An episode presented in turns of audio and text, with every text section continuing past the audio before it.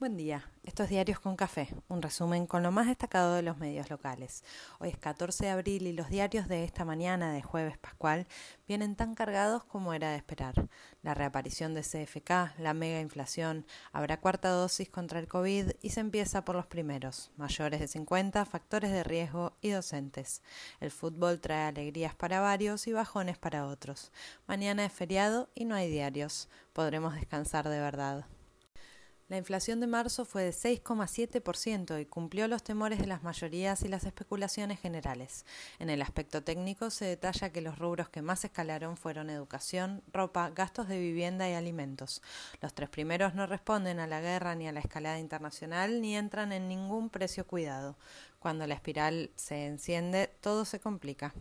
Lo cierto es que el gobierno quedó encerrado en sus internas y sus propios presagios, sin contraponer ningún anuncio el mismo día de la confirmación del número. Cuentan los rumores, los son, los off y cualquiera que quiera comentar que el número metió aún más presión en una alianza que viene tensionada, para ser amables entre todos. En la previa al dato oficial hizo su reaparición CFK que mantiene la agudeza y su acidez intacta. Los funcionarios más cercanos al presidente le piden que no demore medidas, que defina el modelo de convivencia en el frente y tome las riendas.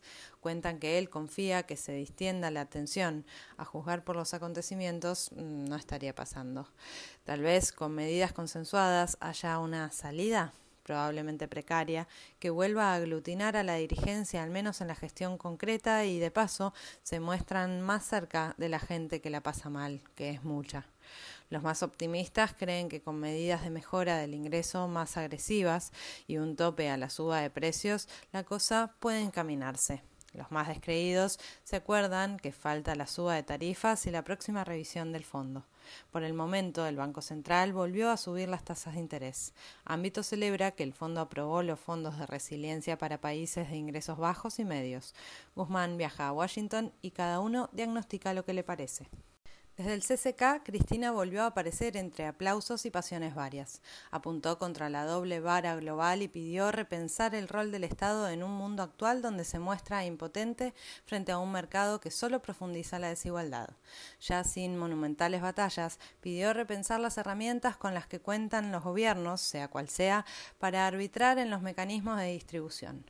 Muchos se espantaron porque reconoció, como hace tiempo repite, que con la banda presidencial no se tiene el poder ya lo decía Michel Foucault, que no forma parte de la pelea peronista, al menos que se sepa. El poder no se tiene, se ejerce. Siguen sonando nombres de posibles cambios de gabinete, medidas que se anunciarían en algún momento, leyes que se mandarían a un Congreso casi paralizado. Si la idea es meter expectativa, mientras la ley de etiquetado comenzará a aplicarse a partir de agosto próximo porque cuando se trata de intereses empresarios los tiempos siempre son laxos. No hubo acuerdo en la negociación con transportistas y se mantiene el paro en el interior en plena cosecha gruesa. Mientras la movilización piquetera, que la oposición agitaba como un día de infierno y descontrol, trascendió con la normalidad del caso.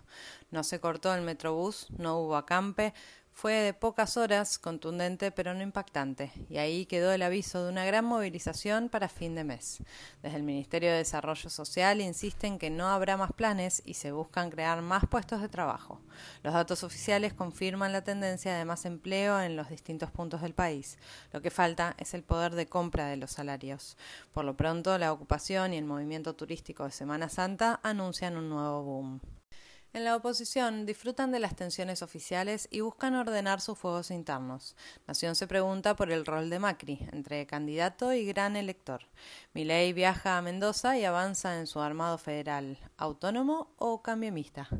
El espionaje a través de las cámaras de seguridad de la ciudad no indignó a casi nadie y siga y siga.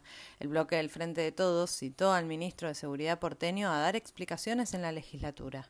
La justicia ordenó más allanamientos y que se frene el desvío de datos. El gobierno de la ciudad explica cosas vagas y nadie pregunta. Por su parte, Nación y Ciudad tuvieron la reunión más tensa por lo que cuentan cada uno de los actores desde que empezaron a negociar la nueva coparticipación. En el Consejo de la Magistratura se realizó el último plenario con la conformación actual y la Corte ya disfruta de saberse presidiendo desde la semana próxima en alianza con la oposición. Nadie puede darse por asombrado.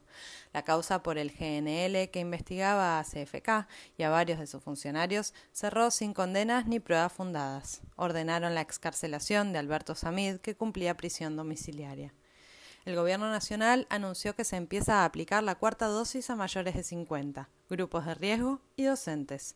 Ayer se registraron 1.720 nuevos contagios de coronavirus en el país. Hackearon el teléfono del ministro bonaerense Nicolás Kreplak y publicaron polémicos tweets. Tras la salida de Puenzo del Inca se negocia la conducción y el rumbo a tomar en un área sensible, golpeada y necesaria. Cuenta la política online que Estados Unidos se alarma por el rol de China en la construcción de una nueva central nuclear en el país, porque el monitoreo no solo ocurre en las revisiones que se publican, las disputas por soberanía se libran mucho más seguido de lo que se informa. El CONICET escaló 54 puestos en el ranking mundial de instituciones científicas. River ganó 2 a 0 a Fortaleza en un monumental lleno de hinchas. Estudiantes empató sin goles con Nacional en Uruguay. San Lorenzo no puede frenar su derrumbe. Quedó afuera de la Copa Argentina y Troglio dejó la conducción técnica. Racing la sigue rompiendo y es puntero en su zona. El jugador de Boca, Salvio, atropelló a su ex mujer y es buscado por la policía. El fútbol colombiano llora la muerte de Freddy Rincón. En el mundo se confirma que las cosas son más complejas que rotular entre buenos y malos o distinguir blancos de negros. En plena campaña electoral, Le Pen avisó que buscará mejorar los lazos con Rusia. Macron y el alemán Scholz se diferencian de Biden y no hablan de genocidio en Ucrania. Rusia anunció una rendición masiva de soldados, pero Kiev no lo confirmó.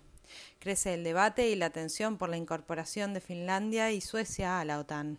Moscú se indigna y el mundo está revuelto, y no es novedad. Capturaron al atacante del subte de Brooklyn y Perú no tiene paz. Así arrancamos esta Semana Santa que promete sol y una temperatura amable. Que venga con rico chocolate, que de rosca estamos llenos y llenas.